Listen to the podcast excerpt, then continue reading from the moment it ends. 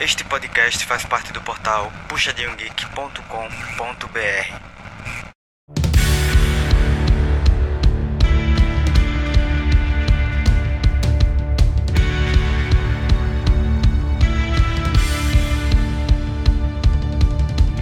Fala galera, começando mais um Puxadinho Cast aqui. Eu sou Augusto estou feliz em recebê-los aqui em mais um dos nossos programas. Pois é, galera.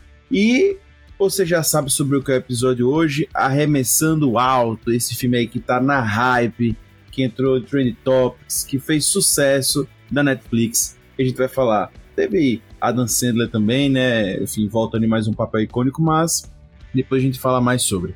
Antes de, eu falar, antes de entrar na pauta, a gente sempre precisa começar o programa lembrando a vocês que nos ouvem que o Puxadinho Cast nada mais é que uma extensão oral vocal do portal Puxadinho Geek, que você acessa no www.puxadinhogeek.com.br. Lá vocês vão ter acesso a diversos conteúdos é, através de opiniões sinceras, através de podcasts, de canal no YouTube e, cara, você vai realmente amar o conteúdo que tem lá no site do Puxadinho Cast. Tem anime, tem música, tem séries, filmes, vários filmes como, como Arremessando Alto, falando sobre esportes, mangá sobre. Cara, tem muito conteúdo legal. Então, super recomendo que quando terminar o episódio aqui hoje, terminou de ouvir, guarda o fonezinho e abre lá o site Puxadinho Geek. Você vai adorar. Tô garantindo a você. Segue lá.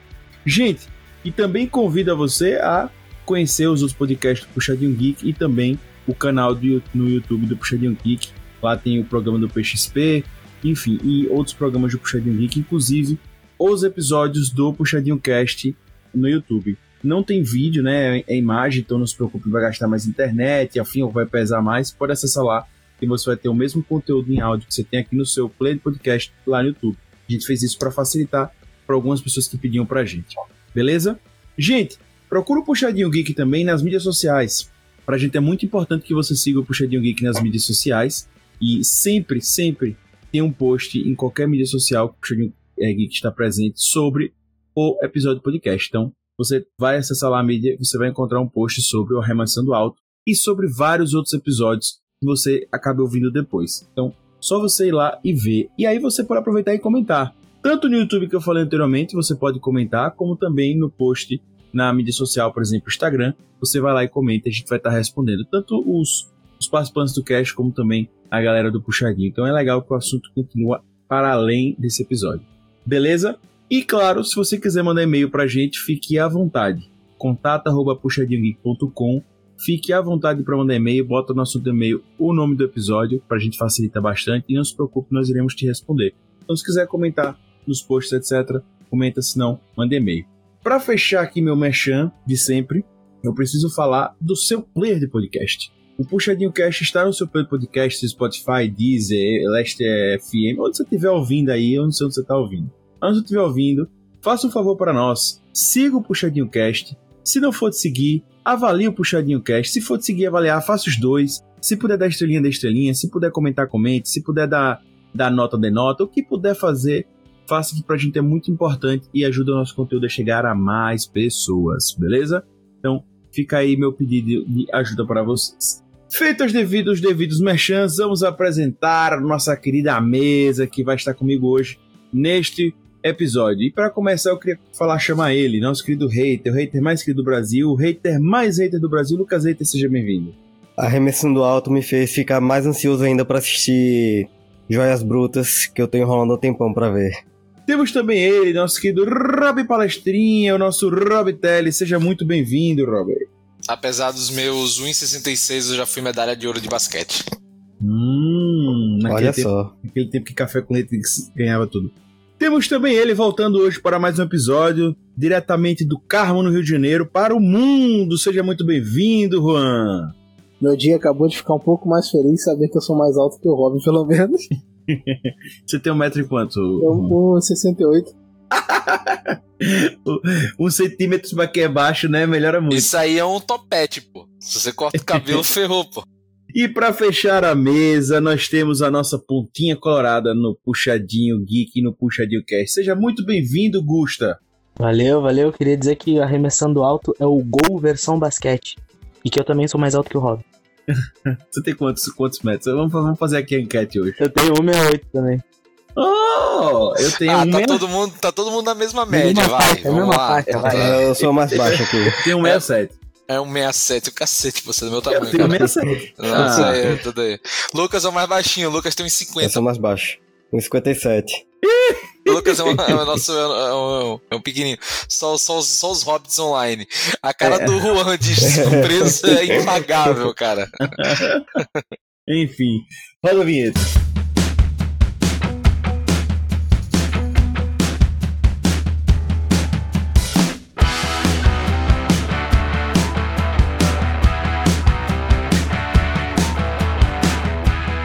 Novo filme de Adam Sandler na Netflix tem se mostrado uma grata surpresa.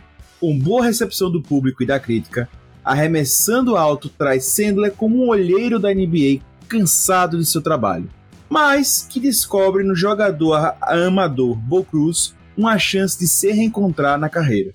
Com um tema de superação em basquete, o que poderia ser um filme muito clichê tem arrancado muitos elogios. É uma surpresa essa reação para um filme do Adam Sandler? Ele tem se dado melhor no drama do que na comédia? Ficamos com vontade de jogar basquete após o filme? Se prepare que a escolha número 1 um do seu draft de podcast irá começar. Você ama esse esporte? Ama com todas as suas forças? Porque se não ama, a gente para por aqui. A gente nem abre essa porta, porque vão fechar na nossa cara. Tem milhares de caras esperando lá fora que são obcecados por esse esporte. Eu vou perguntar de novo. Você ama esse esporte? Vamos lá começar a falar desse filme aí, essa, essa grata surpresa. Mais uma grata surpresa do ano, né? A gente já trouxe aqui algumas esse ano, 2022, filmes tic-teco e tal. E essa é mais uma grata surpresa, um filme que ninguém estava esperando e que dá uma mexida legal. Que é justamente Arremessando Alto da Netflix. Se você não viu, quiser ver, fica à vontade, já sabe onde está. Bem, gente, trazendo aqui para vocês a sinopse segundo o próprio Netflix do filme, como a gente já disse, tem um Adam Sandler, a gente tem um olheiro de basquete azarado encontra um jogador com potencial, um, com potencial de sucesso e se esforça para provar que ambos merecem chegar à NBA. Né? Eu não achei ele azarado, não, não acho que era essa vibe, não, mas essa sinopse tende a ser assim, né? Essa sinopse do Netflix. Mas é isso, gente. A gente tem no filme Adam Sandler interpretando um olheiro e que tá querendo dar uma guinada na carreira, dar uma alavancada na carreira. Ele olheiro há um tempo, coisa, é, menos de uma década, mas uns 9, 8 anos, algo assim. E ele tá querendo dar guinada, passar o próximo passo, que é virar um assistente técnico, um técnico, algo a mais. Ele quer um algo a mais. E ele recebe essa, essa, essa oportunidade de se ele achar o, o novo cara, o novo jogador da NBA, alguém que seja incrível, ele vai ter uma oportunidade como técnico e, e por aí vai. E aí começa a busca dele por uma pessoa e a gente tem o filme aí. Ele vai atrás e acha um, um jogador chamado Bocus. Primeiro de tudo, né, para quem tá nos ouvindo, o filme tem a temática de basquete e se fala muito de draft, se fala muito desse. Essa, eu até gostei, né? Que bota, em alguns momentos do filme eles botam o termo draft. E eu acho que isso complica para quem não conhece os esportes americanos. Não é nem conhece esportes, porque realmente isso é coisa muito americana, draft, é de esportes americanos. E depois eles mudam pra peneira, né? Mas, enfim, vocês têm noção, gente, pra gente começar aqui abrindo esse podcast, porque pra gente falar de. A gente vai falar muito sobre isso no, ao longo do episódio. O que é draft e o que é essa peneira do basquete. Eu acho que o principal motivo de que alguém pode dizer, ah, não entendi muito algumas coisas do filme é isso. Eu acho que a única coisa que, pra quem não é do universo do basquete, não sabe, né? E eu me incluo nisso, cara. Eu não entendi direito como funciona essa merda. Sinceramente, eu entendi que ele tem que, porra, tem que chamar atenção e algum clube tem que querer ele. É, é isso que eu entendi. E que, tipo assim, se você for o primeiro escolhido, você é o pica, sabe? E aí tem um brother lá que é o jogador, Anthony Edwards, né? Que agora o nome dele é Kermit, né? O, o cara lá. O, um dos Ele tá vilões. manjando, é, é, Ah, meu irmão, que pô, pesquisei, cara. Aí já pesquisou pra caramba camisa. sobre basquete. Já, pô, já, pô, não queria dizer, mas eu comprei já uma bola de basquete aqui, pô, vou jogar, pô. Tá, tá por fora. Tá com o IMDB aberto aí, pô. Ele é Pô, vai que eu pulando eu cresço um pouco mais, né? Vai que eu chego a 1,68 de vocês aí. Inclusive, o, o Anthony Edwards é, é, na vida real, é assim, 10 milhões de vezes melhor que o, Não, o Juancho, né? o Antio. O Boi ia falar Bo Cruz. É, não, não, eu tô ligado. Pô, primeiro o cara é espanhol, velho. O cara é espanhol, beleza, você não vai botar muita moral nele, né? Pra basquete. Ele só é grande. Mas, mas o lance, velho, é que eu realmente não entendi como é que funciona o esquema, sabe? De, de draft e tal, pelo menos como tá ali no, no filme. Posso resumir pra vocês? Resuma. Cara, é, mu- é- é muito simples. O draft é a forma de entrada básica na- nas ligas da, dos, dos esportes americanos como todos. Tanto NBA como NHL, NFL, é, futebol americano, é, hockey, enfim. Todos eles levam essa. Que é, que é uma ideia de tornar mais justo os times. Então a ideia é que você não possa fazer grandes contratações ah, sem ser do draft, né? Assim, é mais difícil você conseguir essas contratações, enfim. Mas vamos lá, o que é o draft? Basicamente, os, os jogadores eles fazem a carreira deles no, no high school, né? Eles começam na, na escola básica, depois vão no high school, na faculdade, eles começam a fazer as carreiras deles. E o que se destacam, já tem os empresários, já começa, esses caras vão e colocam esses caras nessa lista de NBA. O que é essa lista? É uma semana, eu não sei exato quanto é, não sei os detalhes exatos. É um tempo que as pessoas eles vão e eles começam a se mostrar para os olheiros dos times, beleza? E aí vai chegar no momento que essa lista vai se reduzir e aí vão, você vai poder liberar esses jogadores para os times escolherem. Aí os times vão escolher, ah, eu vou querer tal jogador, vou querer tal jogador, vou querer tal jogador. E é isso. Isso é a forma de um jovem entrar na NBA, por exemplo. Ele vai ter que ir bem, ter um agente ali, alguém que coloque ele na, na nessa lista, e aí ele vai para esse processo de seleção, os melhores vão vão ser escolhidos para os times. Ah, Augusto, como é que os times escolhem? É, é isso que eu acho torna mais justo as coisas, bem legal. O pior time do, do ano anterior, certo? O pior time do anterior, que teve a pior campanha, tem direito à primeira escolha do ano seguinte. Então, se meu time, o Lakers, por exemplo, o Lakers foi o pior time esse ano da NBA, ele vai ter a primeira escolha do draft do ano que vem. 2022 o Lakers foi o pior, e 2023 a primeira escolha do draft é do Lakers, por exemplo. Certo? E é isso que torna legal, porque aí o melhor jogador da nova geração, vamos dizer assim, daquele ano, vai poder ser escolhido pelo pior time. E a ideia é que os times tenham ciclos, né? Nenhum time vai ser incrível. Ah, o tipo Real Madrid, né, no futebol. Ele sempre compra os melhores, ele sempre tem os melhores. Na NBA não é assim, porque você não compra jogadores. Você tem que esperar o draft te dar os melhores. Por exemplo, o campeão desse ano, o Golden State Warriors, os dois craques do time vieram do draft. Tanto o Stephen Curry como o Klay Thompson, que são os grandes craques do time, vieram do draft. Aí você vai preparando esse jogador, ele vai evoluindo, evoluindo e assim vai.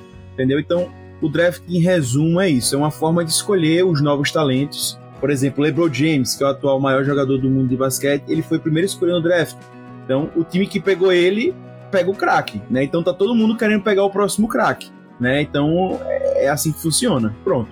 E para finalizar, só para deixar é, claro, os times tem, podem trocar. Então o que acontece?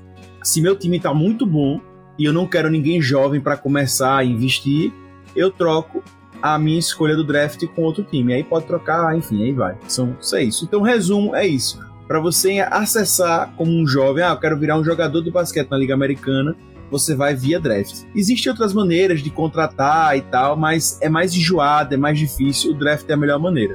Lembrando que o draft tem as limitações para estrangeiros e tal, tem, tem aquelas várias coisas. É, tanto que o draft ele fala, né, que tipo, o cara tem que ter até 22 anos, né, para poder participar. Pois é, eu não me lembro exatas datas, porque até mudou recentemente, mas por exemplo, para quem é americano, você pode escrever no draft com 16, 17 anos, algo assim, eu acho que é 17. Mas para quem é estrangeiro é com 19. Aí você tem 19 aos 22. Entendeu? Eles têm essas coisinhas.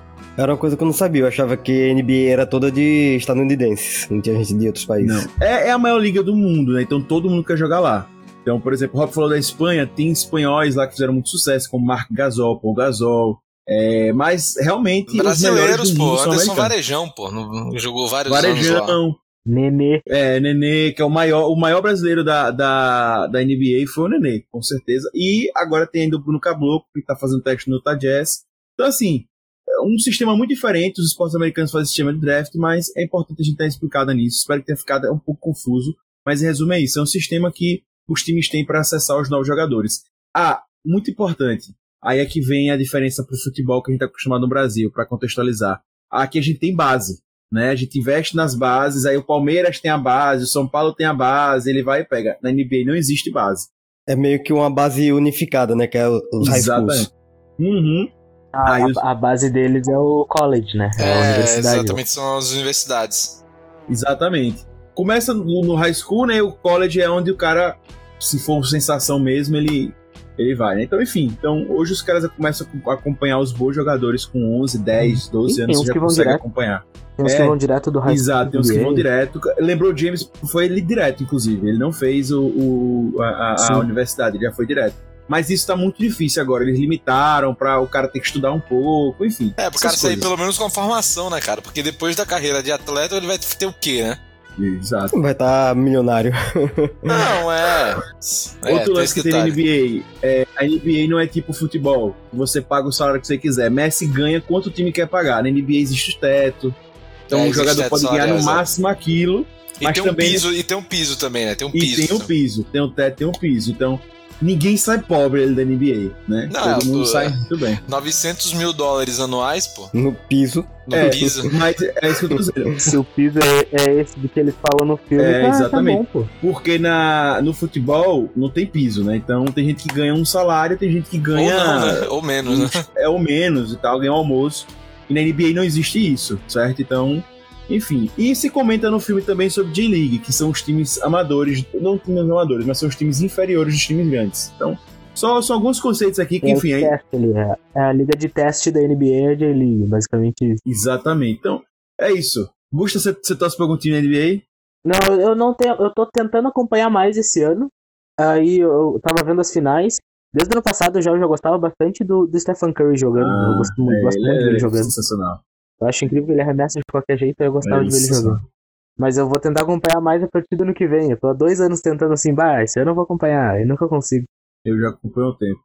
Enfim, gente, então, fechando aqui pra gente seguir o cast, o draft é uma peneira realmente, é a forma da, como o Lucas falou, é a forma da base de peneirar a base unificada que existe nos Estados Unidos, beleza? Aí você peneira os melhores, inclusive é um fenômeno isso, eu acho incrível, porque a NBA acaba e aí começa o processo de todo mundo querer acompanhar quem são os novos jovens que vão chegar, e eles fazem um evento enorme para o draft, né? Tem é, transmissão, os caras, enfim. Quando você é o primeiro do draft, assim, é você. Meu, você é o pica, você é o. Exatamente. Entendeu? Então é, é coisa assim diferente. Então é realmente é, é um fenômeno isso, é, muito legal. Então o que o filme mostra é realmente uma realização, né? O cara pensar e o cara com 22 anos está querendo entrar na NBA é assim surreal, porque geralmente os grandes já vão muito cedo. Você vê, pronto, tem um caso até clássico do Utah Jazz, de um cara que era muito bom no, no, no college e ele era tido para ser o primeiro do, é, do Grayson Allen, era para ter sido um dos primeiros, top 10 da, da, da escolha do draft. O que aconteceu? Ele falou: Ah, cara, esse ano eu tô pra ganhar aqui no college e ele ganhou o campeonato nacional dos colleges, que fez o campeonato nacional lá. No ano seguinte, ele não fez um ano tão bom, ele não foi selecionado. E aí ele só foi selecionado com 22 anos pelo Utah Jazz e ele não teve a mesma carreira, porque tem essa história, o draft, você tem que pegar o seu momento, a sua hora, porque senão também os times já te veem de uma forma diferente, enfim. E aí você vê o personagem principal, um cara com 22 anos, querendo fazer aquilo ali, lógico, a gente sabe que é, que é cinema e tal, barará, mas é legal e aí mostra a importância. E, resumindo aqui, é difícil pra cacete entrar no NBA, né? São 60 pessoas no draft. Tem a primeira escolha de todos os times e a segunda escolha de todos os times. Todos os times recebem duas por ano.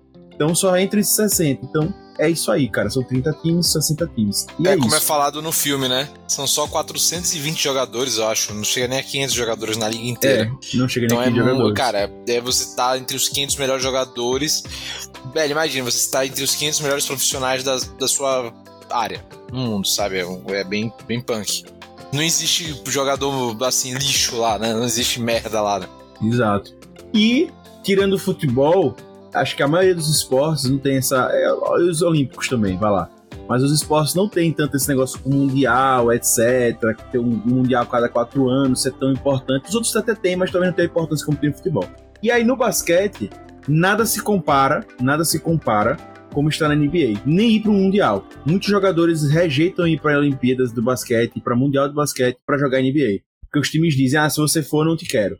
Ah, Lá, lá quando o time é campeão da NBA, eles falam que eles são campeões mundiais. É, Porque exatamente. é, os melhores times estão lá, então logo não tem como bater esse- o time campeão da NBA. né? E, inclusive, um momento no filme que eles falam da tiração de onda dos, dos americanos com os espanhóis é muito, muito real, assim, porque. Com os espanhóis, não, com, com o basquete europeu. O basquete europeu é muito considerado muito lento em relação ao, ao americano. Até os jogadores europeus, quando vão jogar Euro, etc., para as seleções, é muito diferente. É muito diferente. O time que eu mais acompanho, que é o Utah Jazz, o pivô é francês e eu já vi alguns jogos da França com ele. Cara, é muito diferente. Assim, é outro jogo, outra parada. Inclusive, a NBA tem regras próprias. É, o basquete jogado na NBA não é igual ao do mundo todo. Ele tem regras próprias, ele tem formas. É, é o basquete, de você jogar a bola vermelha no cesto e tal. De fato, é. Mas as regras e tal ali é, é diferente. O jogo é diferente. Pô, só uma pergunta. Quando você falou que, tipo, tem 400 e poucos jogadores e, tipo, sempre vai vindo mais, os, algum vai sendo demitido nisso? Exatamente. Pra perder o demite, tá ligado? Exatamente. Exatamente. Aí, quando o cara é dispensado, como chama na NBA, primeiro existe um contrato de segurança, né? Quando ele fecha com um time, ele não fecha um contrato grande. Ah, tipo, tem um novo Messi aqui, vamos fechar um contrato milionário. Não existe isso. Ele vai fechar o contrato de iniciante. Isso dá uma segurança ao time, né, de que ele não vai embora para outro time e dá uma segurança ao jogador que ele vai receber um salário por um tempo. Mas quando acaba aquele contrato, se ele não for bem, o time diz: ah, você está dispensado. É o que está acontecendo com o brasileiro agora, Bruno Caboclo. Ele está fazendo um processo de, de ele já está na NBA há uns sete anos, jogou para o Chicago Bulls e outros times.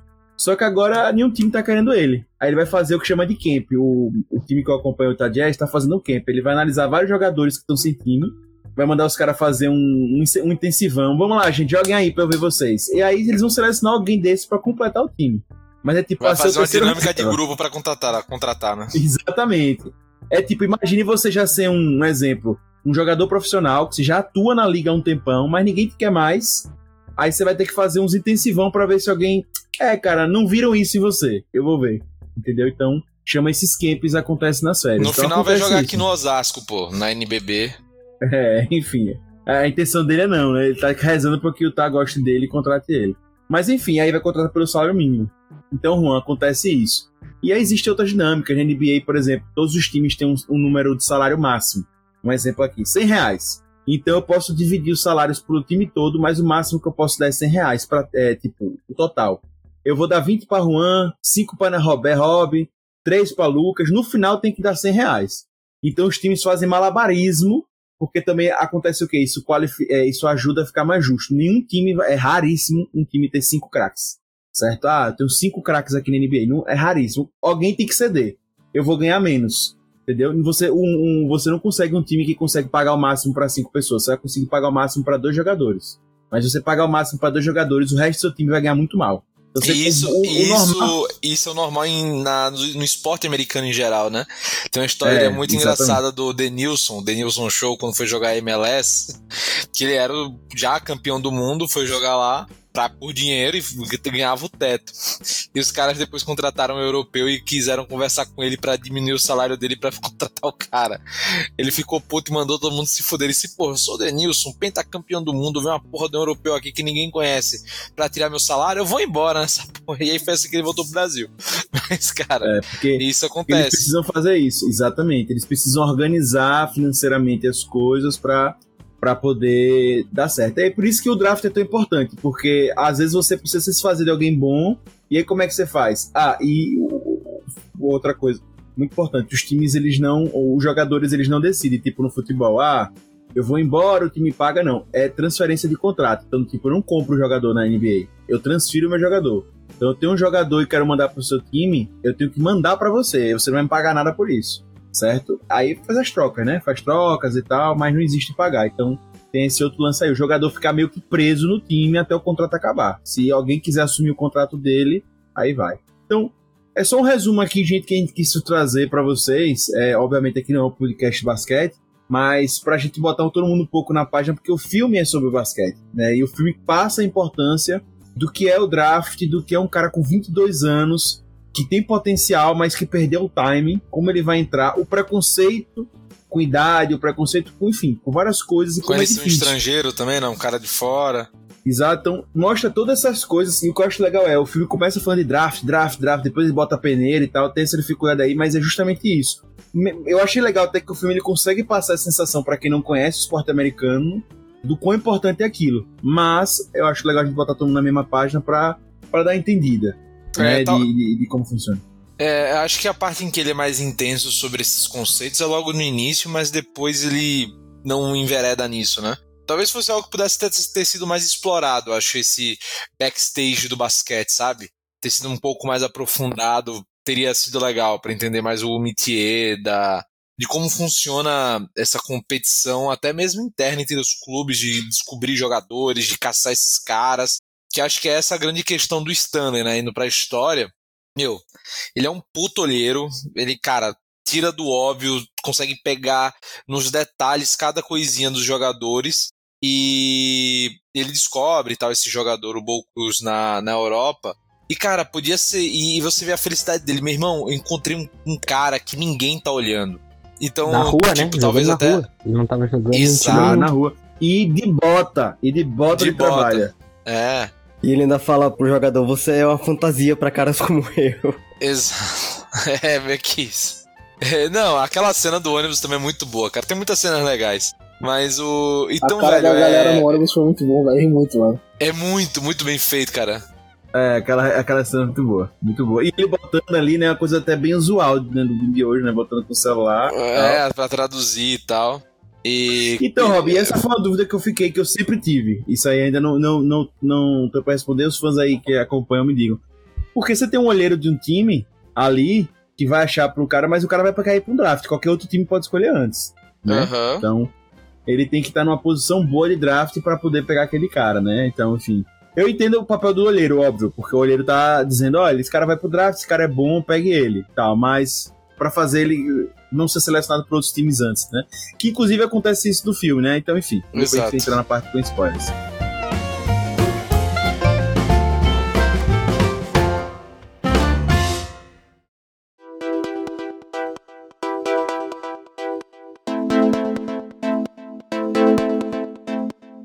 E aí, vamos entrar agora de vez no filme. Fala do Adam Sandler. Ele faz esse papel desse olheiro aí que o Rob trouxe, né? O Stanley, o Stanley Sugarman, né?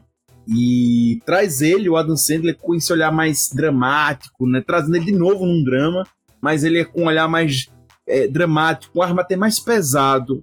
Um Adam Sandler um pouco, assim, mais velho também, é, é essa a ideia do papel, do que, a gente tá até acostumado a ver. Até porque a gente se acostumou muito a ver ele em comédia romântica e em comédia também.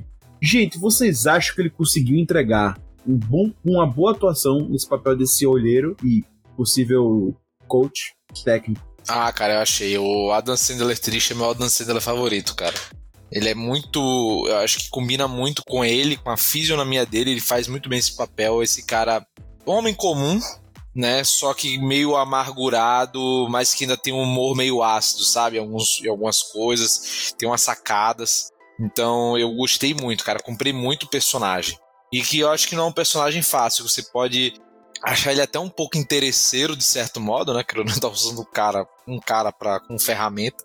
Mas que você simpatiza com ele, velho, com o objetivo dele, porque acho que o Adam Sandler tá, ele traz essa, também essa simpatia, esse magnetismo que tem no Sugarman, né? Então, achei uma excelente atuação, cara. Assim, e como o Lucas falou na abertura dele, deu vontade de ver ele em Joias Brutas, é, que ainda não viu, mas deu vontade de ver mais desse Adam Sandler com peso, com dramaticidade. Inclusive dizem que Joias Brutas deveria ter ido pro Oscar, né? Deveria ter concorrido. E não esqueceram ele.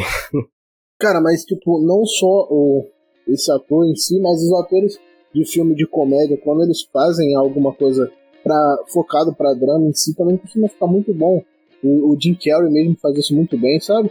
Tipo assim, a atuação boa já esperava. O que me surpreendeu foi, tipo, o, o Bo. O Bo também achei uma atuação muito boa, cara. Que por mais que tipo, o foco foi no, no olheiro, mas o Bo ficou uma interpretação muito boa. Tipo, nunca tinha visto aquele cara interpretando nada. Pô, me surpreendeu, velho. Foi o primeiro filme dele, Juan. E aí vem a curiosidade: ele não queria gravar o filme. Ele não quis. é, ele rejeitou participar do, do, do teste e tal. Só que aí veio a pandemia. E a irmã, ele ficou sem fazer nada em casa. E a irmã dele, ele, ele fala em entrevista isso, que a irmã dele ficou, cara, você tá sem fazer nada. Ele disse, é, velho, sem fazer nada em casa eu vou pra essa parada aí. Ele fez o teste e passou. Mas ele não queria fazer. Né? Porque a gente tá falando, como a gente disse aqui, são caras que já estão muito bem de vida na NBA. E, pra se ter ideia, o filme foram gastos 21 milhões de dólares. É um orçamento muito baixo. Então, Muito baixo, é, então realmente. Eu não achei, eu vou discordar um pouco do Juan, velho. Eu não achei que o Juan, o Juancho atua muito bem, não. Assim, eu acho, mas eu acho que ele entrega pro que ele é preciso, sabe? Tipo, o que precisa dele, tanto que ele não fala muito, né? E eu tenho certeza que não é só por causa do inglês, cara. Acho que é também ele não ia conseguir soltar muitas frases, né? Mas Eles já, eles já usaram a limitação dele pra compor o personagem. né? é, então um cara mais fechado, mais calado, e tal. Adaptaram o personagem ao jogador. Tanto que você não vê ele, ele contracenando muito sozinho. Você vê ele sempre acompanhado do Adam Sandler ou de outra pessoa. Ele não tá sozinho, geralmente. Ele tá. Mas, tipo, o, a parte que foi cobrada a ele, ele fez bem, sabe? Isso eu- Não, é, eu, eu acho assim. É, O, o filme é sobre o olheiro em si. Porém, o, tudo que foi é, dado dele foi bem feito. Não foi aquela parada que ficou meio travada, sabe? Não é, eu Ele- acho ele- que. a sexta, né? O que ele tinha que fazer que era acertar a sexta, ele acertou. né? É, exatamente. É, o que ele tem que fa- entregar, ele entregou. Não, achei até. E, e eu acho que é legal que ele com Adam Sandler funcionou bem em cena. Também o Adam Sandler faci- facilita, facilitou muito. E. Não, eu acho que ele acaba trazendo uma simpatia e em alguns momentos até uma. Uma sutileza em algumas coisas que é legal, funcionou, sabe? E também acho que isso é muito mérito do diretor, cara. O diretor mandou muito bem. Pô, o orçamento é muito curto e, pô, teve duas locações, né, na Filadélfia e na Espanha, e o cara conseguiu tirar uma grana ali e tal. Então, velho, fazer esse filme com a qualidade, que foi feito com o pouco que teve é um acerto, sabe? Mas e, e isso não é fácil, isso é muito mérito do diretor, porque pra sair horrível é muito simples, né? Pra não sair bem montado, pra não sair bem feito com esse orçamento. É, e aí vem a, vem a, a pergunta até. Juan, o que é que você, como, como que você vê o, o, Adam? Você gostou desse do Adam Sandler com esse ar mais pesado, com esse, com esse, com essa sua feição mais puxada, assim, uma coisa mais madura? Tipo, o, sobre o ator em questão, eu não associo muito atores com papéis. Por exemplo, ah, ele fez muita comédia. Então, independente disso, eu não associo ele com filmes de comédia. Tipo assim, achei que ele interpretou bem pra caramba. E, tipo, não, não vi uma diferença de, ah, ele é muito diferente do que comédia. Tipo, ele tá atuando de uma forma bem feita, tá ligado? Ele é um bom ator, independente da forma ou do filme, ele vai atuar de forma bem feita. É o que acontece com o Jim Carrey naquele Brilho Eterno de uma Mente Sem Lembrança. Não é um filme de risada, que é costume a gente ver dele, e é um filme bom, sabe? Ou o Grinch também. Então, tipo, o ator bom, ele consegue fazer filme de diversos tipos. Então, tipo, porra, ele mandou muito bem. Tipo, tinha vezes que a cara dele dava vontade de chorar vendo ele meio triste. E eu, porra, sou sentimental com essas coisas, ele ficava com o olho cheio de lágrimas. Ah, pô, mano, chora não, eu vou chorar também, mano. Mas, tipo, o ator é muito bom, o filme ficou bom, e, e a expressão dele, porra, falava mais do que as palavras dele por muito tempo, velho. O- Ele quieto tipo, passava uma mensagem. Mas ele, ele é um bom ator, só que ele escolheu fazer mais filmes de comédia, né? Poucos dramas. É, não, e- exatamente. Tipo, sobre, sobre o Adam Sandler, eu acho que ele, ele é diferente do, do Jim Carrey, porque o Jim Carrey é conhecido por ser um bom ator, sabe? O Adam Sandler a vida inteira foi conhecido por ser um, um, ator de comédia, assim, ó, na média pra baixo, Média pastelão. É, exatamente. Ele se destaca nesses papéis dramáticos, assim, tipo Joias Brutas eu não assisti também, que nem o Lucas, tô no, tô no mesmo time, mas todo mundo fala que a atuação dele é muito boa, e esse filme também. Sabe? Então eu acho que, que ele consegue se destacar mais nas atuações dramáticas do que na comédia que ele sempre faz. Vocês estão esquecendo do clássico clique. Então, referente à questão de dele ser conhecido pela comédia do bom pra baixo, é porque, tipo assim, seja muito sincero, os filmes de comédia em si nunca é aquele porra, filme maravilhoso. É aquele filme do bom pra baixo, porque é pra você rir do que tá sendo mal feito, tá ligado? Então, tipo, ele acaba sendo taxado, ele acaba sendo taxado pela qualidade do filme, não a qualidade da atuação dele. Por isso eu digo que ele é um bom ator. Por mais que o filme seja meio porcaria, ele entrega bem. Filme de comédia. Esse era um filme mais sentimental, ele também entregou bem. Não ficou esse do bom pra baixo. A gente pode falar que o filme é de bom pra, pra baixo, etc. Só que são os filmes que tem muita audiência, pô. Esse é o lance. Pode achar o que é bom, e eu ruim. acho que o Adam Sandler, teve um tempo ali que o Adam Sandler fazia trabalhos que eram até bem reconhecidos. Depois foi que ele começou a entrar nessa e a galera começou a questionar até o que ele fazia de bom. Como o clique mesmo, ele era, ele era bem. Na época do clique, eu lembro que a galera. Poxa, Adam Sandler Sucesso. É, tem aquele também, como se fosse a primeira vez dele também, que é bom pra danar, pô. Bom, bom demais. O cara manda bem pra danar, velho. Gostei do Bota Bom pra danar. Gusta, deixa eu aproveitar e perguntar a você. O Rotten Tomatoes a gente teve a opinião da crítica de 92% e a opinião pública 92% também. E no consenso dos críticos ainda botaram aqui que o, o filme não tem movimentos extravagantes, mas não precisa deles. O charme de Adam Sandler toma esse esse filme, né, e tal, é, torna esse filme fácil de assistir. Você concorda? Acha que ele tá inclusive como fresh no Rotten Tomatoes, né, que tipo, é, o que, que você acha? Você acha que tá, tá justo ou você acha que não? Eu, eu acho que tá justo, acho que tá justo porque é um filme bem redondinho, sabe? É um filme bem feito, filme. O filme não tem grandes coisas, que nem, que nem os críticos estão falando, mas o, o que o filme se propõe a fazer, ele faz bem feito, sabe? Que é transmitir a história do, do jogador, a história do, do olheiro, né? Do todo o drama do olheiro lá. E então, pro, pro que o filme se propõe a fazer, eu acho que eles acertaram bem. Tanto a atuação do Adam Sandler, assim, também carregou, carregou bem o papel que pedia dele, sabe? Então acho que não tem grandes defeitos, não. Acho que tá bem. A crítica tá certa nesse ponto, sabe? Boa. E aí, fazendo até a ponte, eu queria. ah, até aqui no Rotten Tomatoes se fala muito sobre o Adam Sandler. Rob já enfatizou bastante o Adam Sandler. E aí, hater, pegando até pro. Queria ouvir, queria ouvir sobre os jogadores de basquete. Porque a gente tem muito jogador de basquete que faz pelo menos uma ponta no filme. Tem Kyle Lowry, que eu lembro, tem Anthony Edwards, tem o Mancho, Trey Young, tem Trey Young. Cara, tem muita gente, muita gente. O que, que você achou da atuação deles? E principalmente do Anthony Edwards também, que faz o, o- o grande dueto ali com, com o Bo Cruz. Cara, eu achei todo mundo bem na média ali. Entregaram o que era pra entregar no filme. Não foi ruim, foi. curti. Achei ruim não. Eu achei legal pra quem é fã de basquete, velho, porque são vários. Vários Easter eggs. cameos, é, vários easter eggs. Cada participação é um easter eggzinho, sabe? E, e como, como leigo no, no basquete, pra mim era tudo à toa ali. Acabou É. de ser. E alguém fala, vai não sei quem, é não sei quem. eu achei, eu achei que o protagonista era ator. Eu achei que, o- que o Bo era um ator. Eu, pra mim, eu achei também. Na hora que eu falei, pô, eu nunca vi esse cara, será que ele tá estreando no cinema? Não, eu sabia que era jogador porque Rob mandou no WhatsApp dizendo que ia passar a torcer pro time dele lá, porque o Juancho jogava É lá o time que Augusto torce. E eu, eu nunca vi basquete. Esse porra, agora eu vou ver. Jazz. É, ele, é, ele é reserva, inclusive. Não, isso eu não tenho dúvida. Isso eu não tinha dúvida, que eu sabia que ele era titular. Eu não sabia. O cara é espanhol, pô. É óbvio que ele é reserva. É, porra. Meu. Com a carinha dele, velho. Tipo, porra, o cara, o cara tá com 26 anos, tá no Utah Jazz. Você, você acha que ele ia ser titular em algum lugar?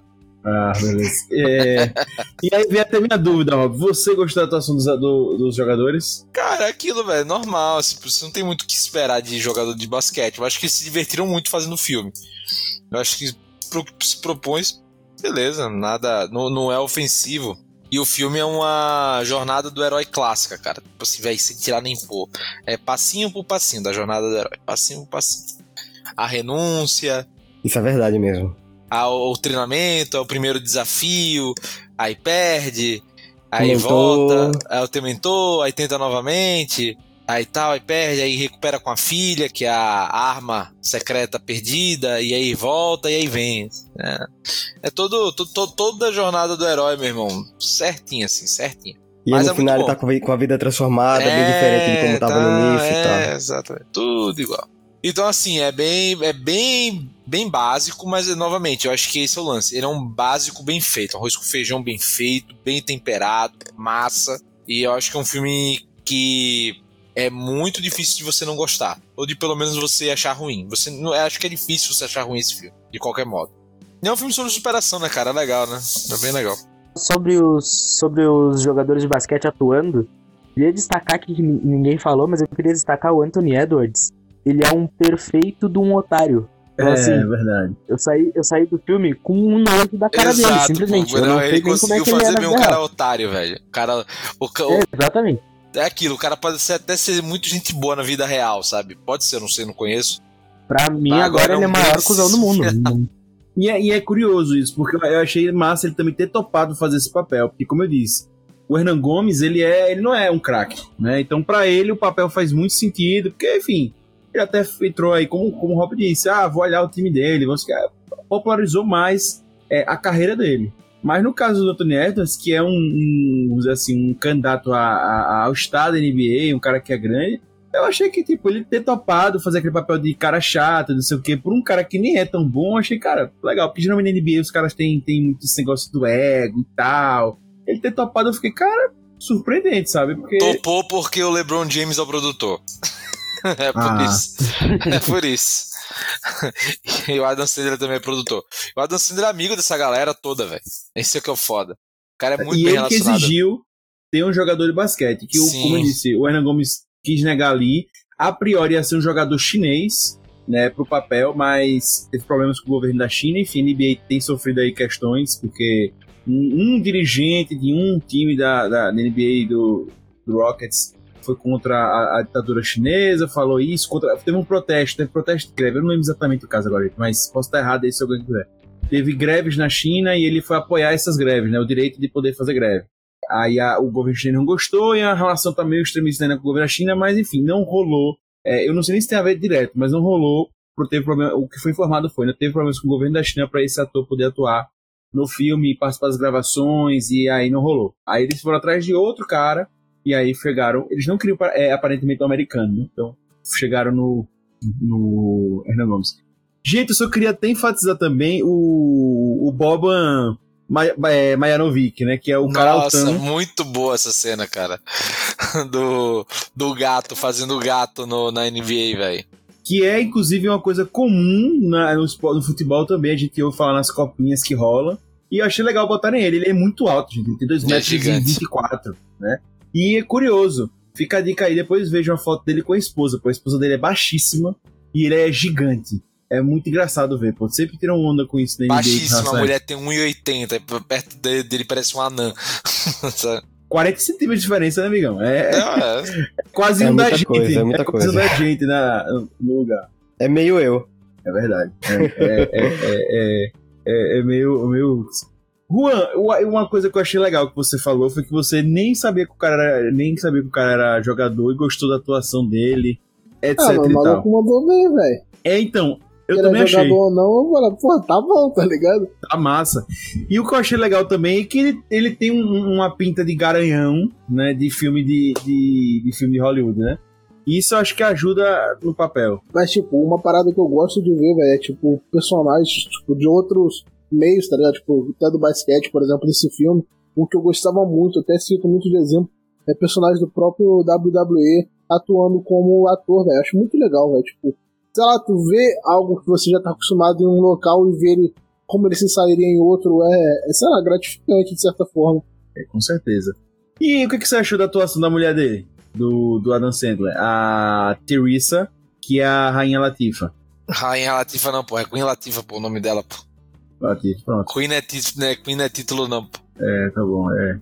Eu, eu fiz um, um joguete aí com o Latifa, mas tudo bem. Se não entender a piada, tudo bem, tá certo. Da próxima eu rio no final pra você entender. Viu? Ela tem, ela tem mó jeitão da minha mãe, velho. Sei lá, tipo, mó tranquilo, mas pode deixar que eu resolvo isso aqui, se não consegue, eu resolvo, eu sou brava aí. Cara, mulher, gente boa. Rapaz, eu, eu, não, eu, eu achei que ela, ela foi bem, tá? Mas eu não achei que teve rolou química.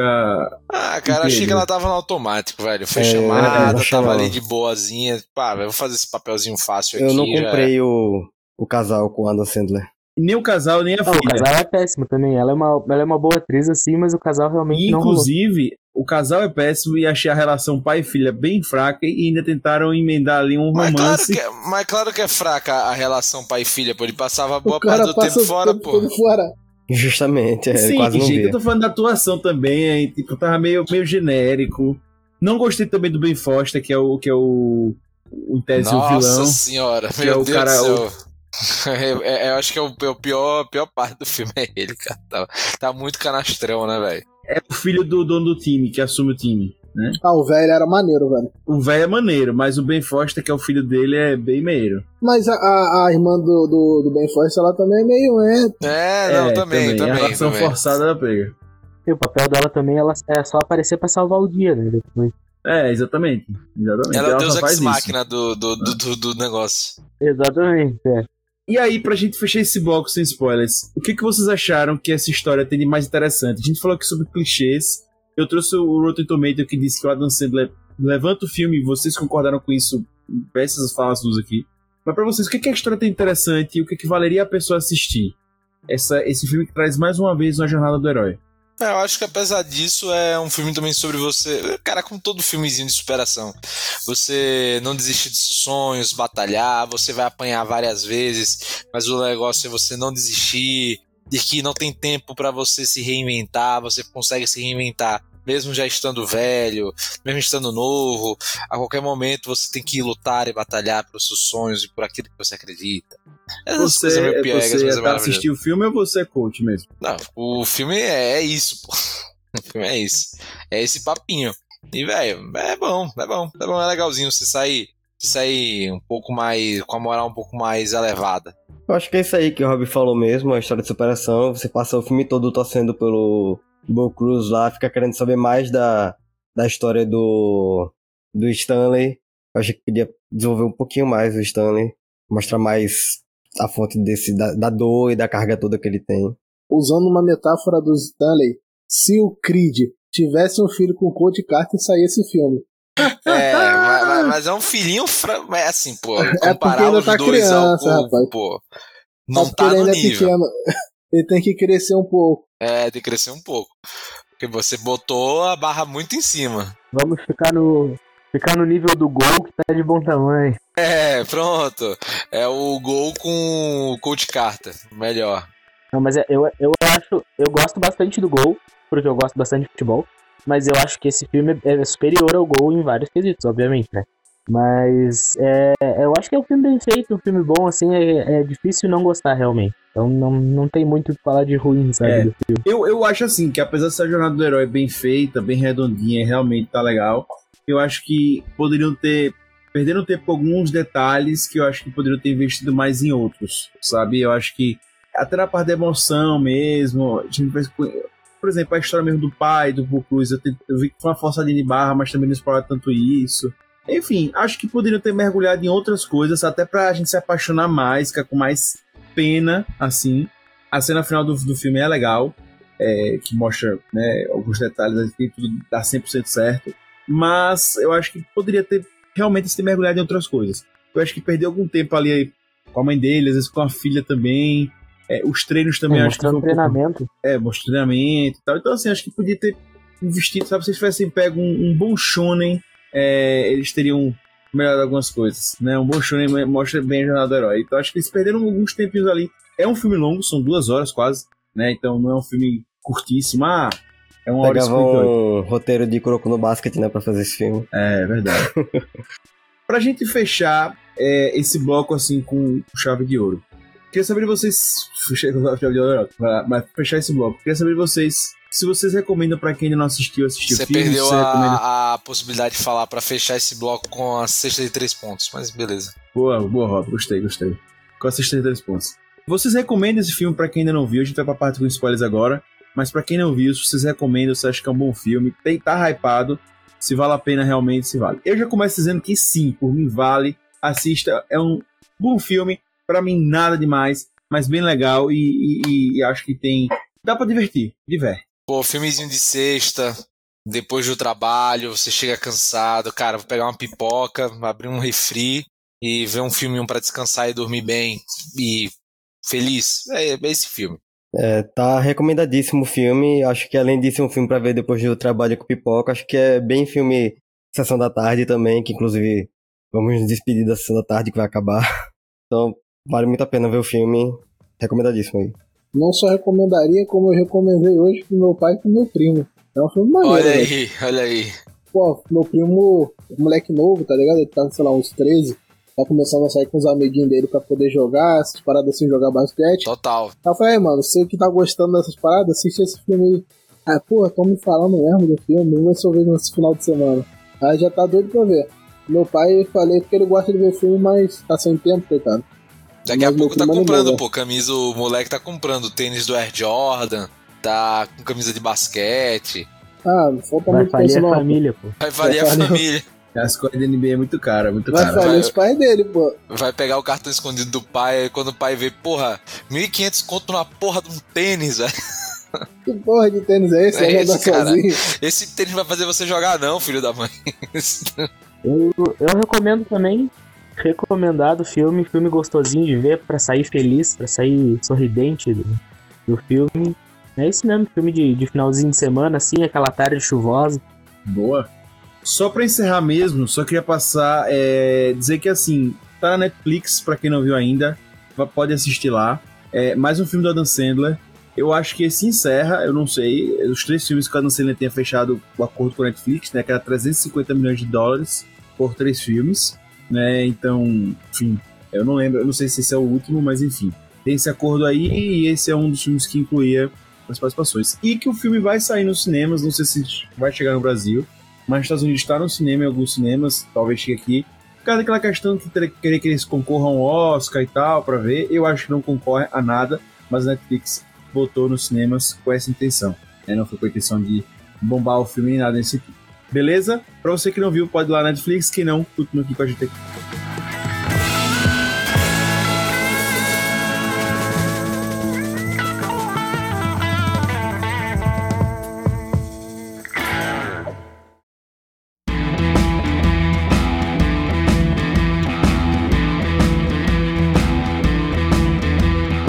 Gente, é, a gente já falou muito sobre o filme, obviamente, nesse tipo de podcast, mas tem alguns detalhes que a gente pode adentrar mais. A gente já disse que é uma jornada do herói clássica, então, vamos dizer assim, né? O início, meio fim, a gente já sabe como é que vai rolar.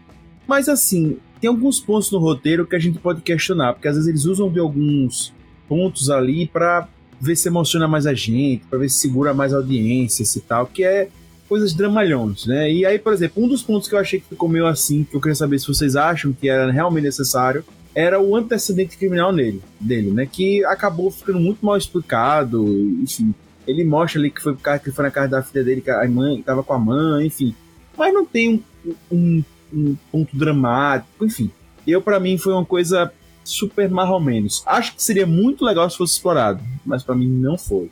Eu ouvi de vocês. Vocês acham que era realmente algo tão incrível para gerar essa, essa, esse, essa amargura no, no, no Bocruz ou foi uma coisa que. Não. Acho que foi um empecilho que tentaram inventar aí pra deixar mais difícil dele chegar lá. Achei que foi bem tempestade de copo d'água esse antecedente. Não, e dele. o negócio meio merda, né? Tipo assim, cara, é, isso vai te proibir de entrar nos Estados Unidos. É, o negócio foi tipo, foi cinco anos antes, não foi? É, e tipo. meu, que tem a ver, pô. Sabe? Tipo, de- de- deram uma. Foi uma desculpinha meio mequetrefe ali. E, mas aquilo, né? Tinham que criar algum conflito pra gerar e que tivesse a ver com o temperamento dele, o ponto fraco dele e tal, a criptonita dele, que era acabando-se na filha. Ficou bem, bem mal colocado esse negócio, bem um pouco até amador, assim, botar um negócio desse no roteiro. Tipo, precisava de alguma coisa pra atrapalhar ele de chegar na NBA. Mas ficou ruimzinho mesmo, velho. Tipo, pô, o cara foi lá, bateu no maluco, o maluco tava estragando meio com a família dele lá e a filha dele. Eu mandava bater de novo se eu fosse policial, pô. Bate de novo, irmão. Bateu pouco, vai lá e bate uma. Pô, mano, bobeira, tá ligado? Aí chega lá no, no outro país, pô, você não pode entrar aqui se tu bateu no cara. Porra, mano, todo mundo briga uma hora ou outra, velho. Pra quê, velho? Bobeira. Não, Não matou já. ninguém, não. Tá ligado? Sei lá, mano. Mó, mó bobeira, mó encheção de linguiça. Ele era molequinho, né, quando aconteceu isso. Pô, ela era um adolescente, tá? Exatamente, exatamente. Eu acho que, que É nem o Lucas falou, foi. É, eu acho que como o Lucas falou, foi só pra, pra ter o. Acho que foi o Rob que falou, na verdade. Só pra ter o, o desculpa pro temperamento dele dentro de quadra, sabe? Pra ter mais alguma coisa pra ele superar pra poder chegar na NBA, sabe? É, e usarem depois, tipo, ah, não, pô, ele tem problema com a filha. Se você xingar a filha dele, fudeu. Aí ele fica, vira o bichão. Aí é isso. Não, e a, a cena trash pra mim é quando o cara. É, quando alguém fala da filha já no final, ele. Eu não sou mais assim. É, ficou muito vergonha essa parte. Foi, foi, de foi, Deus, foi, foi, cara. foi falou. Ficou muito feio. Ele zoa assim, com cara de É. tonto do caralho. Ele dá uma risadinha e bate no ombro do cara, pô. Ah, ah, eu, bem eu acho que, eu acho que aí foi até o filme tirando o sarro dele mesmo, sabe? Eles sabem que foi uma ideia ruim e eles deram uma piscadinha, tá ligado? Cara, ah, olha aí, Augusta, eu bosta. queria, eu queria que tivesse sido isso, cara, mas eu acho que não, velho. Acho que, tipo, tava no roteiro e Acho que eles foda-se. pensaram acharam, mesmo que ia ser uma boa ideia. Não, e no final ele não vai pro, pros 76ers lá, os Sixers lá. É, Seven Six. Seven Six. É, ele vai O pro. Philadelphia, ele vai, ele vai, ele vai pro Celtics porque na verdade era o time dele na época, né? Então, tipo, não ia botar ele com a camisa do Exatamente. time, né? E é exatamente aquilo que eu disse pra vocês, né? né? É, o cara vai pro draft e alguém pode escolher antes. Então, quem tem a melhor posição do draft pega. E aí, em tese, o Boston pegou ele, né? Então. Mas eu achei isso muito legal, porque o final não deixa 100% É, redondinho, do que é, né? Eles vão cada um pro seu canto ali e tal, são rivais. E eu até queria falar outra cena dramática que eu achei meio, meio black. Foi. Um, acho que as cenas com a mãe dele eu achei muito novela mexicana forçada. Botar. Novela ela espanhola, chora. caso. É, mas assim, pra mim lembrou novela mexicana mesmo. É, Eu sei que ela é espanhola, no caso. Mas bem mexicana, aquela negócio. Deixa eu falar chorando, negócio meio, meio espalhafatoso. E a morte do dono do time. Tava muito na cara que ele já ia morrer ali. E o cara só babando o ovo dele. Você é incrível. Nunca desista dos seus sonhos. E não sei o quê. E morreu. É, é o mestre de, é o mestre Shifu do Kung Fu Panda, pô. É, então, é o Meshifu, é bem isso, pô. Meshifu, Meshioda. Só que geralmente os personagens duram mais tempo na tela. O cara literalmente teve 5 minutos pra. Não, teve um duas cenas. Teve duas cenas. Foi, foi o que pagou o cachê dele. Tipo assim. E 75% das cenas ele. Você é incrível, cara. Eu me lembro de você, como você é incrível, cara. Cara, você, você é incrível. Não desista de ser, de ser incrível, cara. É tipo isso, é tipo reforçando pra gente, velho. Você é incrível. E não desista dos seus sonhos. Bem, bem, sabe? E fora que também, enfim, como isso, o roteiro pra mim ele é bem. O, o filho dele que assume é um vilão bem meieiro o e Vince, nossa, do nada horroroso. ele deixa o time. Ele fez uma bagunça. Ele fez uma bagunça. Nossa, E agora eu vou é, assumir eu o lugar dele. dele. É, tipo a irmã. Tipo assim, e, e ela sabia desde o início que ele ia fazer merda. Tipo assim, ele vai fazer merda, eu sei. Mas ele, vai- ele, ele quis muito. Ele quis muito Mano, ser. mas tipo assim, uma, uma parada que eu notei é que os caras demoraram um tempão com treino, tá ligado? Que esse treino podia desenvolver alguma outra parada, ou tipo, mostrar a merda que o cara fez, tá ligado? Pois é, Ou- e mostrando ele complicando a vida do cara. sei mostrar quê. mais, sei lá, sobre o passado do, do jogador, só tipo, vamos treinar, gente. Isso aqui é crossfit pra passar em academia. Ah, mano, sei lá, mano. Eles enrolaram muita coisa com essa parte do treino. Me deu maior vontade de subir uma ladeira depois do filme, tá? Então. Não, a parte não é, é, pô, que, aquela que você vê, caralho, o cara vai bater aquele, aquele número de um, em 1 minuto e 45 subindo a ladeira e não sei o que. Nossa, brega pra cacete. Eu queria gosta, só- né? Eu queria só destacar a atuação do. do essa pra mim, Juan doeu. Eu sei que você gostou, mas essa pra mim doeu. Do, do Bocruz, que quando ele sabe que é uma farsa pela TV, que, tipo, ele não tá contratado pelo Seven Sixers e que Nossa, é tudo ruim. farsa ali. Veio, ele faz. Não! Bate na mesa e sai. Aquilo ali é muito ruim, trash. é ruim demais, cara. Tipo, mamãe, não, velho. Eu não, velho. Tchau, velho. Aí eu não, velho, não, velho. Essa cena ficou trash. Mas no. Quando ele tava terminando de fazer a parada, eu falei, porra, daqui a pouco eu vou falar que é o Rock Balboa. Ele termina assim e fala, Rock Balboa. Eu falei, ah, não, é, mano. isso aí foi massa, Ah, foi não, massa. mano. Foi massa. O cara leu meu pensamento, velho. É, outra coisa que eu achei meio trash, queria ver de vocês duas coisas. Um, vocês acharam, tipo, se o Sugarman usa realmente o Bo pra atingir os objetivos dele, se isso ficou claro pra vocês. E também, uma coisa que eu achei que ficou bem meio foi depois dessa cena que ele fica com raiva, porque ele descobre a verdade, que ele não tá pra ser contratado. E aí ele vai embora, ele sai do carro obrigado. No outro dia, Eles estão jogando junto. e já tô jogando junto de De boa, boa. tipo. Ah, eu mano. pensei que o cara ia tentar ir embora, e não ia conseguir, Mano, ter um tipo assim, drama. porra, sejamos sinceros. Pelo menos eu, tá ligado? Se eu fosse boa nessa hora. Vê que, porra, o maluco, se eu não fui contratado, o cara Eu tá me bancando coisa. tudo, tá ligado? Porra, velho, então, tipo, o cara acredita em mim, porra. Vou ficar puto com um cara porque ele acreditou em mim. É, Ninguém acreditou em mim até agora. Tô trabalhando de pedreiro, todo ferrado. e ele só pergunta, tipo assim, Mandando "Ei, 500 dólares pra mãe dele, pô. É, não, e, e ele só pergunta assim, cara, quem é que tá pagando isso quando ele é reprovado nos testes e tá no avião, pô? Diga, pô. É só aí que ele pergunta, pô, tipo assim, depois. aí o olheiro manda aí, não, porra, Jesus tá pagando, tá caindo do céu, tá chovendo É. dinheiro lá. Pô, mano, sei lá, velho, o cara. Eu gostei da interpretação dele e tal. Mas, tipo, é umas paradas sem nexo, tá ligado? É, então. E, tipo, porra, nessa parte eu não culpo o, o ator em si, eu culpo, porra, os diretores, porque, porra, tudo sem ponta, tá ligado? Cara, o cara não notou que não é ele que tá pagando, tá Então. ligado? Não é a parada? Não, e o negócio da pornografia, o cara. Não, ali, mas é a sabe, piada, aí é pra piada, é por causa da piada, que não, nem mas com Pringles lá. né? Tipo, o bagulho aquele- da batata. Porra, Não, tá pra bom, mim, o tá negócio, o negócio genial é ele pede a comida cara, come só um pedaço, porque uma mordida não tem muita caloria. É, é foda, velho. Ele disse, ah, Ah, não, agora, não, tipo, agora vamos lá, uma parada que eu pensei, porra, meu pai hoje em dia trabalha de pedreiro, tá ligado? Você acha que o cara que trabalhou de pedreiro vai dar uma mordidinha e falar assim, ah, não, tem muita caloria? É verdade, eu tinha pô. pensado nisso. É verdade. Muito Cara, O bom. maluco você tá lá sei lá quantas horas batendo laje. Eu vou bater um a laje e dar uma colherada caralho. no arroz. O cara vai pede um bife caro pra caralho. Não, pô, vou, vou deixar essa merda aqui. E os caras do hotel já iam ter expulsado ele há horas pelo prejuízo que ele ia ter dado, tá Não, tá pagando, pô. Tá, Tá tranquilo. pagando, é. No caso ali é pagando, Bom, porque quem tá fudido é o Adam Quem Sandler. a quem pagou a Senda é. No final cobra tudo. Os caras tá foda-se, melhor que Ah, sobre. é Só voltando aí, eu até acho que, que no início o Sugarman tava usando ele sim pra conseguir ir pra quadra, né? Que era o sonho dele, conseguir ser o assistente técnico lá. Só que depois eu acho que eles começaram a desenvolver uma relação, sabe, meio de, de aluno e mestre, assim, sabe? E aí o, o Sugarman realmente acreditava no potencial dele e queria que ele fosse jogador. Não interessa por qual Uhum, time seria, sim. tanto é que no final ele não vai pro, pro 76ers.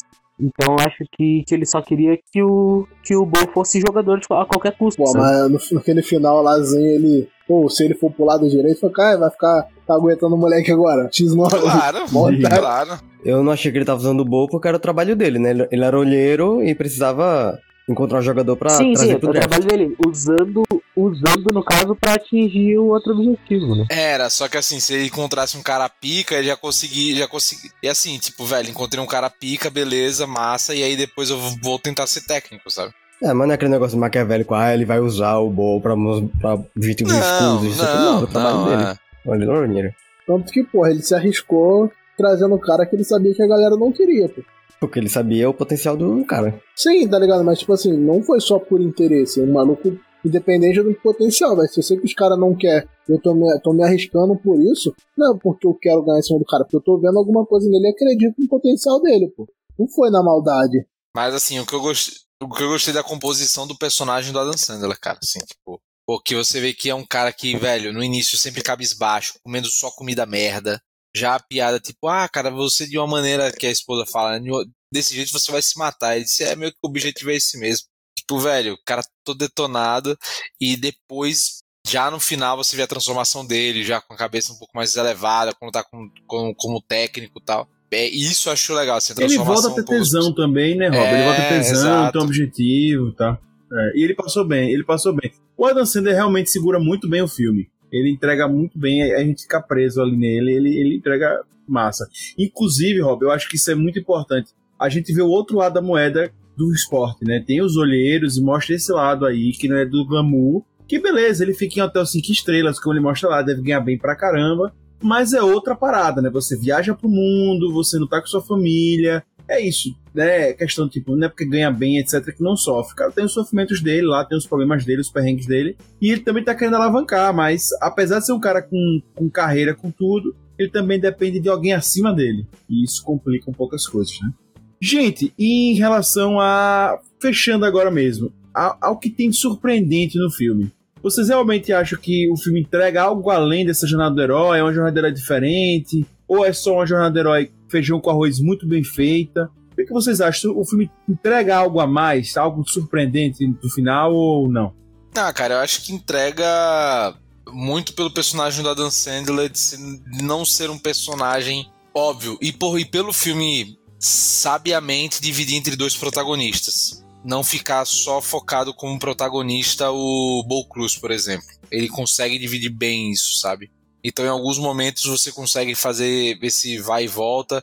Eu acho que é um filme muito bem filmado e montado pelo preço que ele custou. Então, por isso que eu acho que assim, ele tá uma média pra cima, sabe? Tipo, ele não tá uma média pra baixo. Ele não é um Creed, tá? Mas ele tá, tá bem co- colocado. É, eu acho que é um filme bem, bem legal mesmo, de, se assistir e aquilo, de você dormir bem. Eu concordo com, com o Rob nesse caso.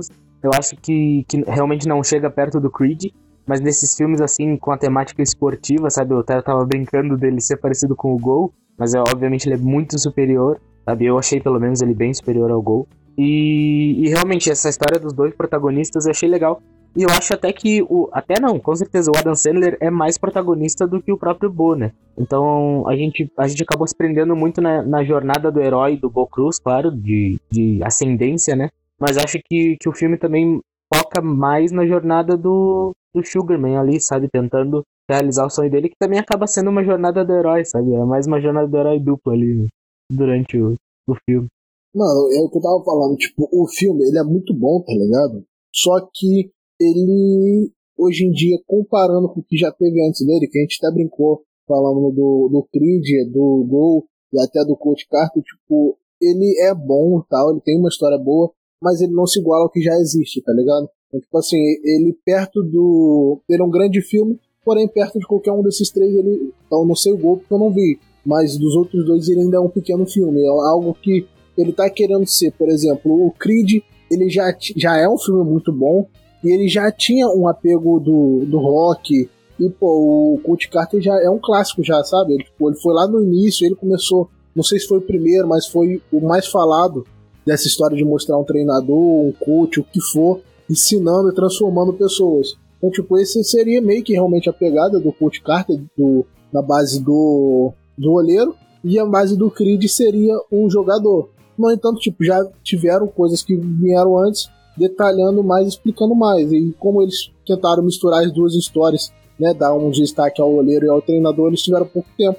E acabou atropelando muita coisa que fez o filme ficar um pouco perdido em alguns momentos. Eu gostei, eu acho que o filme poderia ter aprofundado mais nas coisas. Eu acho que é uma boa jornada do herói, mas ficou faltando muitos elementos para causar mais emoção, para entrar mais no drama, para fazer, inclusive eu me apegar mais aos personagens. Eu me apego ao Adam Sandler, mas eu também acho ele meio frio, ele não é, não chega a ser um grande professor, um grande mentor, né, como vários outros. Mas é um filme que entrega um, um conteúdo legal, dá para assistir, é uma jornada do herói, herói clássica, mas bem feitinha. Para mim não é bem feita, sabe? É ok. É, sei que deve sido difícil trabalhar com tanta gente que não é ator, né? vários jogadores que aparecem, que fazem pontas no filme, e a ideia foi essa, né? Mas eu acho que o filme fica devendo um pouco mais na imersão dos personagens, na imersão do, do ambiente ali. Hater? Eu não achei que teve nada surpreendente assim, não. Acho que o filme entregou o que, o que tava caminhando o, o roteiro para entregar mesmo. É aquilo ali. É aquele clichê legal que é legal de acompanhar.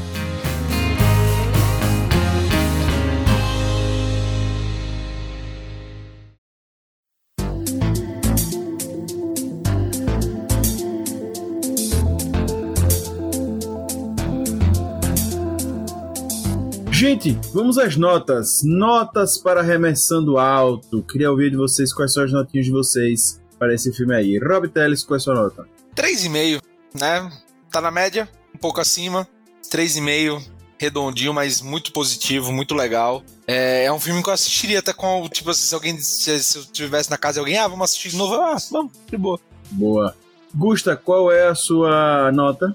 Eu acho que um 4. 4 tá bom. Eu gostei, eu acho que eu gostei do filme um pouquinho mais que o Rob, pela nota, assim. Mas é, é, é, um filme gostosinho, assim, filme bom de ver, sabe? Filme feliz. Eu gosto de filme que tem. que a gente sai feliz do filme, sabe? Que a gente sai positivo. É aquele filminho que a gente pode ver sem cansar, sabe? Que nem o Rob tava falando mesmo. Tem um, um, famoso plus a mais sobre esse filme, é que ele faz você também se interessar pela temática, que é o basquete. Isso aí, pô, como eu disse, pô, dá vontade de se pegar uma, uma bola de basquete e jogar, entendeu? É, você, é legal, você, você se é interessa é pelo cenário. Talvez quem não acompanha NBA queira começar a acompanhar, né? Vai pesquisar sobre o, o Juancho, vai pesquisar sobre o Anthony Edwards, vai pesquisar sobre tudo depois do filme. Então acho que isso é um, algo que o filme tem mérito. Que foi o que aconteceu com o Robin. Foi, Robin, isso aconteceu com você. Total, já tô comprando aqui a camisa do Celtics pra, pra próxima temporada já. Sai do filme, já abre o Star Plus pra ver quando é o próximo jogo, né? É, só, só, só, não, só... É, só, só.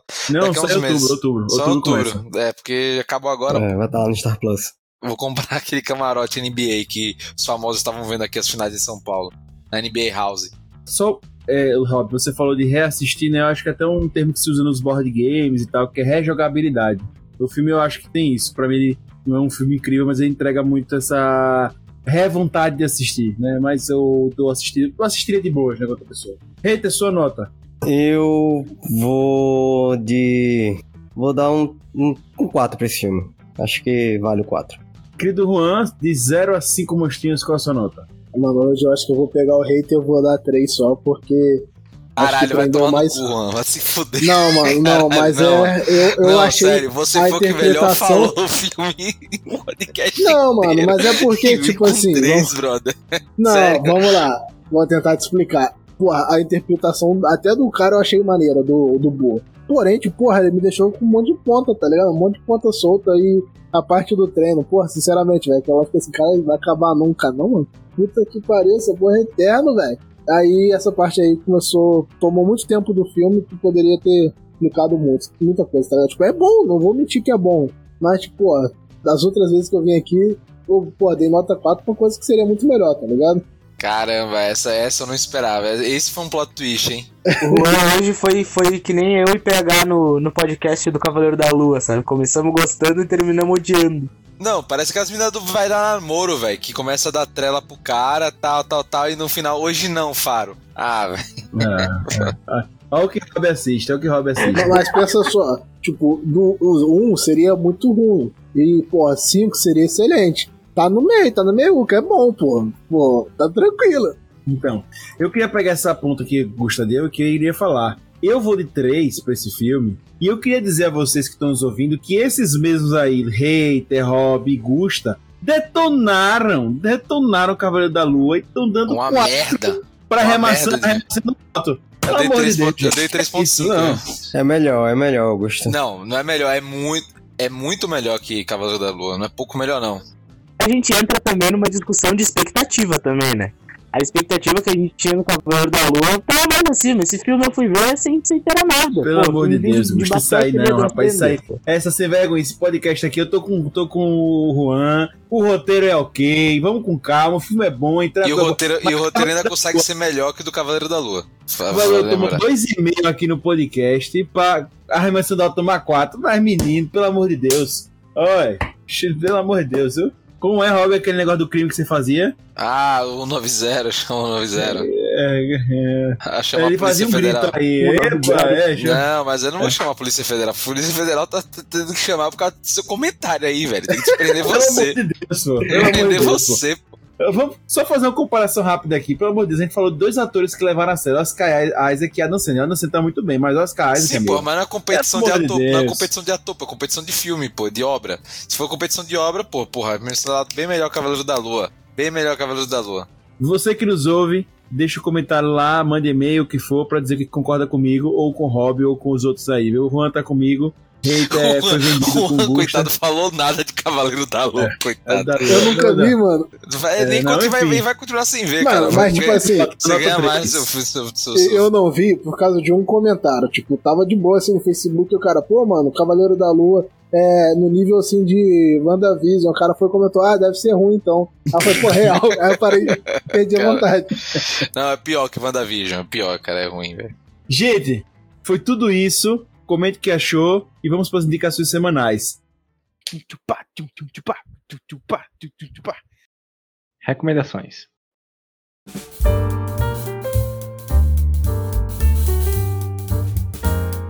Gente, indicações semanais para fechar o nosso programinha. Hater, qual é essa indicação de hoje? Hoje eu não vou indicar coisa velha e coisa requentada. Hoje eu vou, hoje eu vou ficar devendo nossos ouvintes. Ah, vai ficar devendo. Boa. Gusta, é essa indicação de hoje? Eu vou, vou manter a temática do, do basquete aí. Provavelmente muita gente já assistiu, mas documentário também na Netflix é o The Last Dance.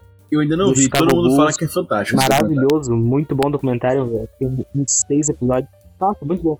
Foi o que me despertou interesse em assistir o basquete, sabe? Sempre, sempre acompanhei de longe, mas o que me interessou de assistir mais perto foi esse documentário do Michael Jordan, que é absurdo.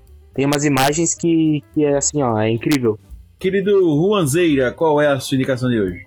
Mano, eu vou pegar o gancho de recomendar alguma coisa da Netflix e vou recomendar algo que era pra ser dois filmes, mas o primeiro eu achei uma merda. Que o primeiro. Não, pô.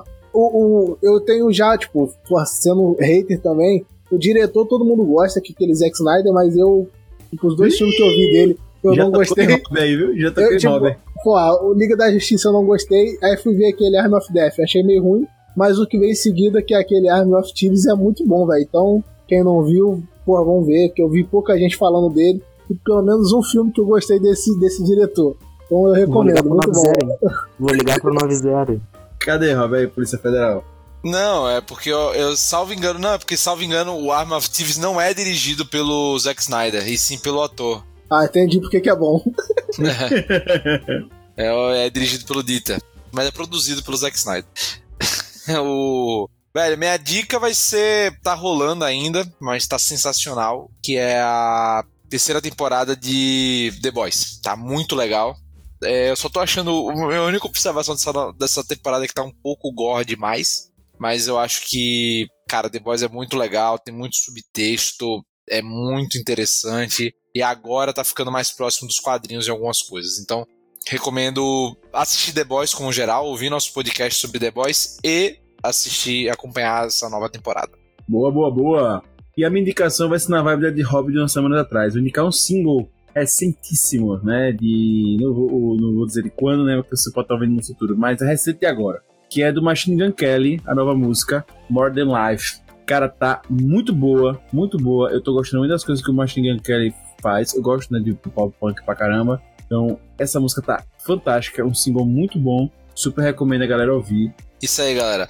Diferentemente do que Augusto e Lucas fizer, não fizeram, que foi não ouvir a música que eu recomendei, ouçam essa. Eu ouvi e amei. Ainda não comentei Porra, com vocês, mas é amei. pra caralho. Ah, tá bom então.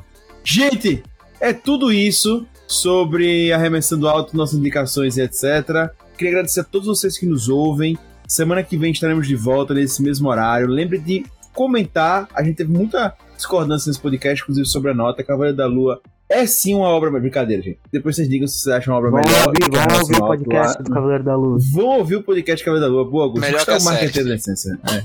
É, enfim. E lembre de ouvir e se inscrever no canal do Puxadinho no YouTube. é, se inscrever lá e ouvir o podcast do Puxadinho Cast, também o PXP que acontece aos domingos. O Juan participa do PXP, então só curtir lá, procurar também os outros podcasts Puxadinho lá no www.puxadinhogeek.com.br. Beleza, gente? Então, muito obrigado a Juanzeira, diretamente do Carmo para o Mundo, a também o Lucas Eito, o hater mais hater do Brasil, o hater mais querido do Brasil, ao nosso Rob Teles, Rob Palestinha e, cara, também Gusta, nossa pontinha colorada no Puxadinho GIF, beleza? Um beijo! Puxar aqui, puxar lá, puxadinho também é seu, valeu! Tchau!